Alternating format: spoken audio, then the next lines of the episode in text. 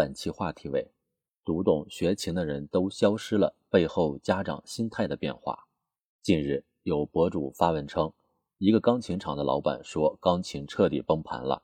去年一半钢琴厂倒闭，以前花五六万买的钢琴，今年五千块出手都没人要。某乐器协会的副秘书长说，二零二三年钢琴销量断崖式下滑。学琴的和买琴的就好像一夜之间凭空消失了。话虽然说的有点夸张，但并非空穴来风。A 股共有两家钢琴企业，从财报来看，情况都不甚乐观。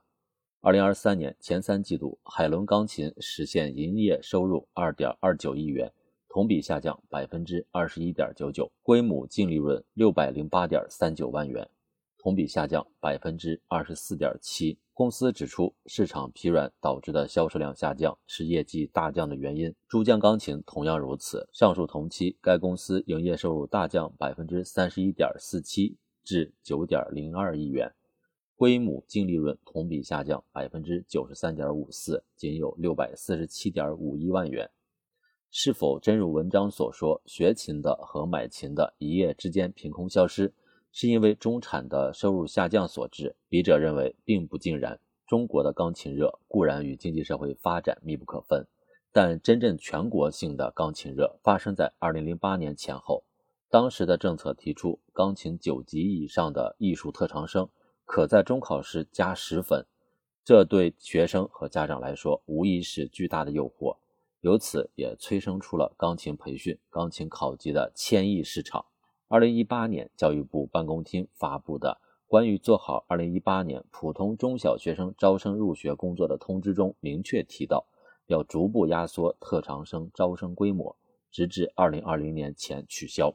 这个政策随之而来的双减政策，无疑纠正了钢琴学习的功利化倾向，也在某种程度上为钢琴生产、培训整条产业链踩下了刹车。但在学琴的和买琴的好像一夜之间凭空消失的背后，有着更加深层次的社会心理原因。丁香医生在二零二三年六月发布的《二零二三国民健康洞察报告——家庭健康篇》，将未雨绸缪、尽力而为提炼为年度关键词。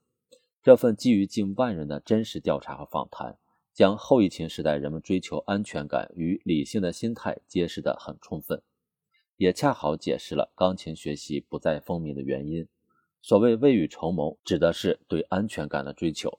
疫情过后，人们的风险敏感度不同程度的增加了，这自然在消费上有所体现。一个很有意思的现象是，近年“刺客”一词屡屡出现在热搜中。从冰棍刺客到文具刺客，虽然没有超出正常的商业行为的范畴，但也反映了人们对超出自己消费认知和安全感的抵触。而今年以来火出圈的文旅城市，大多抓住了消费者通过小额消费寻找放松与安全边界的心理。百十块钱吃一顿淄博烧烤，五十块钱烫平哈尔滨的早市，成为这些热门旅游城市出圈的由头。钢琴专家建议，儿童在四到六岁学习钢琴为最佳。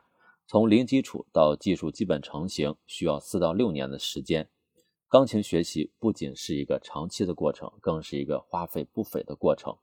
论价格成本，钢琴甚至说可以是最贵的乐器之一，而学费、调琴、考级也是一笔不菲且不可控的开销。经过疫情三年的影响，追求即时性、体验性消费成为人们日常消费中的一个重要特点。在能今天享受的快乐就不会拖到明天的当下，家长们似乎失去了培养与等待的耐心。而从尽力而为中，我们则更多的读到了理性的意味。钢琴的学习不仅过程长，也是一个很需要天赋的事情。在很多中国家长身上，让孩子学钢琴可能是头脑一热的冲动。别的孩子都在学琴，我家孩子也不能落下，是除艺考加分外，很多小孩被安排学习钢琴的最初动因。条件好的家庭买斯坦威、日本原装雅马哈，再不济也得买卡哇伊。钢琴老师一节课八百多是市场上的正常价，五百元以下基本上学不出来。某种程度上，学钢琴成为了家庭有文化底蕴的象征，也是家长得体炫耀的一部分。后疫情时代，家长们发现，如果只是为了培养孩子的音乐素养和审美情操，有很多性价比更高的选择：小提琴、吉他，甚至是葫芦丝。这些体积更小、价格更低的乐器，对孩子来说，似乎试错的成本要低得多。当然，中国家长似乎不太容易放弃对孩子的卷。当下，身体健康的重要性更加凸显，加之教育政策的加持，家长将目光投向了立竿见影的项目——体育和体能。由中国体育用品业联合会与清华大学五道口金融学院体育金融研究中心共同撰写的《二零二二年大众健身行为与消费研究报告》，对一千零一十八位中小学家长进行调研后发现，有超过百分之六十的受访家长认为，双减政策实施后，学生闲暇时间增多；有百分之二十的家长为孩子报班参加体育培训。有百分之四十五点五的家长表示，增加了孩子在体育运动上的投入。可以想见，这部分投入的金钱与时间，很大可能是从学钢琴或者其他乐器上转移而来。曾经有一个说法，中国有全世界最大的琴童群体，这些琴童有多少是真正热爱钢琴、热爱音乐，无从评价。但中国钢琴学习过热却是不争的事实。海顿曾经说过。当我坐在那架破旧古钢琴旁边的时候，我对最幸福的国王也不羡慕。但音乐之路远不止如此，人生之路也远不止如此。学琴的和买琴的一夜之间凭空消失，是抓人眼球的新闻，却远不能反映真实的状况。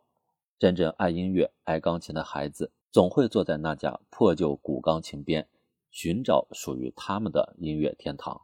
更多公考内容，请关注微信公众号“跟着评论学申论”。